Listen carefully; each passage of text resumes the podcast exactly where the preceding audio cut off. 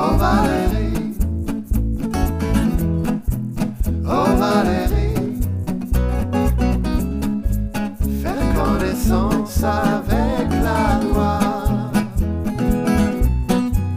Oh Valérie. Welts Legal. Herzlich willkommen zu meinem Rechtspodcast.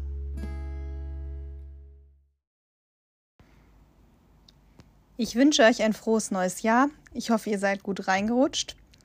Heute möchte ich mit euch die heutige Entscheidung des BGH zum Mietrecht, einer Anpassung der Miete aufgrund von Störung der Geschäftsgrundlage, Paragraph 313 BGB, wegen der Corona-Pandemie besprechen.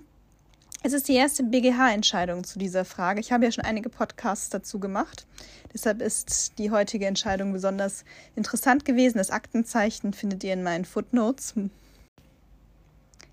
Der BGH hat heute über eine Revision des OLG Dresden entschieden. Das OLG Dresden hatte bei einem Einzelhandelsgeschäft eine Anpassung der Miete 50 Prozent für möglich gehalten. Der BGH hat gesagt, so pauschal kann man das nicht machen. Der BGH hat gesagt, man kann grundsätzlich bei Corona eine Anpassung der Miete aufgrund von Störung der Geschäftsgrundlage verlangen, weil Geschäftsgrundlage war, dass keine Pandemie während der Mietzeit auftritt. Und diese Geschäftsgrundlage ist gestört. Es, man muss aber eine Einzelfallbetrachtung machen ob die Fortzahlung der Miete im Einzelfall für den Mieter noch zumutbar ist. Ein ganz entscheidender Punkt dabei ist, dass der BGH gesagt hat, es ist keine Existenzgefährdung des Mieters erforderlich, dafür, dass er die Anpassung der Miete aufgrund der Störung der Geschäftsgrundlage machen kann. Das war vorher immer sehr umstritten. Grundsätzlich würde den Mieter das Verwendungsrisiko für die Mietsache treffen, aber bei einer Pandemie kann man das auch so pauschal nicht sagen. Da muss eigentlich das Risiko von beiden Parteien getragen werden. Aber diese pauschale 50 Prozent vom OLG Dresden wollte der BGH so nicht vornehmen und hat deshalb die Sache zur weiteren Sachaufklärung und Entscheidung zurückverwiesen ans OLG Dresden.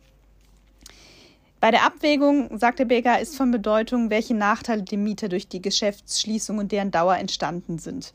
Das wird natürlich primär der Umsatzrückgang für die Zeit der Schließung sein.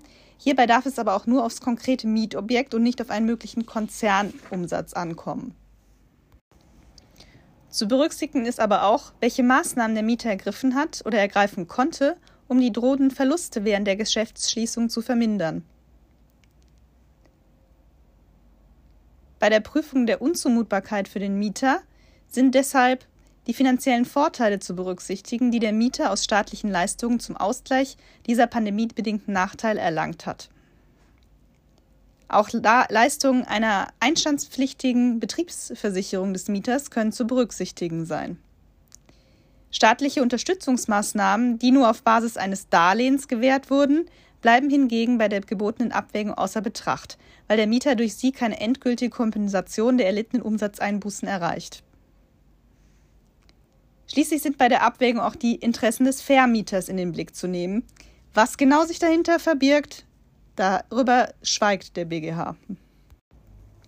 Der Mieter muss also darlegen, dass ihm das Festhalten am Vertrag unzumutbar ist. Er muss im Falle der Geschäftsschließung darlegen und beweisen, welche Nachteile ihm aus der Betriebsschließung entstanden sind und welche zumutbaren Anstrengungen er unternommen hat, um drohende Verluste auszugleichen.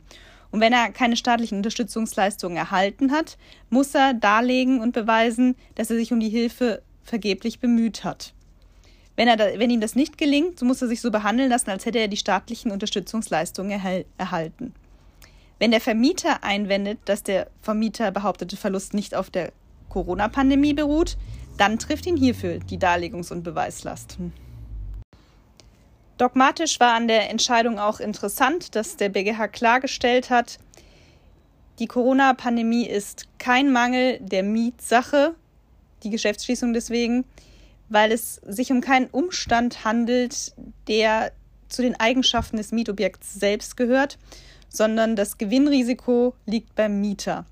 Und es hat sich auch, äh, der BGH hat sich auch zu den alten Entscheidungen des Reichsgerichts äh, geäußert und gesagt, früher war der Mangelbegriff noch nicht so ausdifferenziert und die Störung der Geschäftsgrundlage wurde auch erst später als angemessenes Mittel dafür entwickelt. Und der BGH stellt auch klar, das äh, gibt keine Sperrwirkung durch diese Stundungsmöglichkeit für die drei Monate während der Pandemie. Trotzdem kann man noch Störung der Geschäftsgrundlage geltend machen. Und die gesetzliche Vermutung, die eingeführt wurde, ähm, aufgrund der Störung der Geschäftsgrundlage, hat nur klarstellende Wirkung.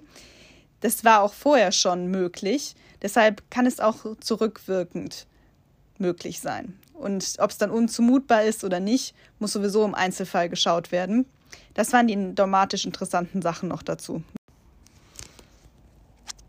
Also wie gesagt, es wird bei der Möglichkeit der Anpassung der Miete aufgrund Störungen der Geschäftsgrundlage bei der Corona-Pandemie auf die Umstände des Einzelfalles ankommen, die der Mieter vortragen muss. Interessant und mitzunehmen bleibt, eine Existenzgefährdung ist nicht notwendig. Man kann auch ansonsten mindern, aber man muss es tun und 50 Prozent pauschal geht nicht. Das ist also ein großer Ermessensspielraum der Gerichte. Die nächste Entscheidung des BGH, die sehr interessant wird diesen Monat, ist die zur Betriebsschließungsversicherung. Darüber werde ich dann die nächste Folge des Podcasts machen, wenn nicht noch eine sehr spannende Entscheidung dazwischen kommt. Oh.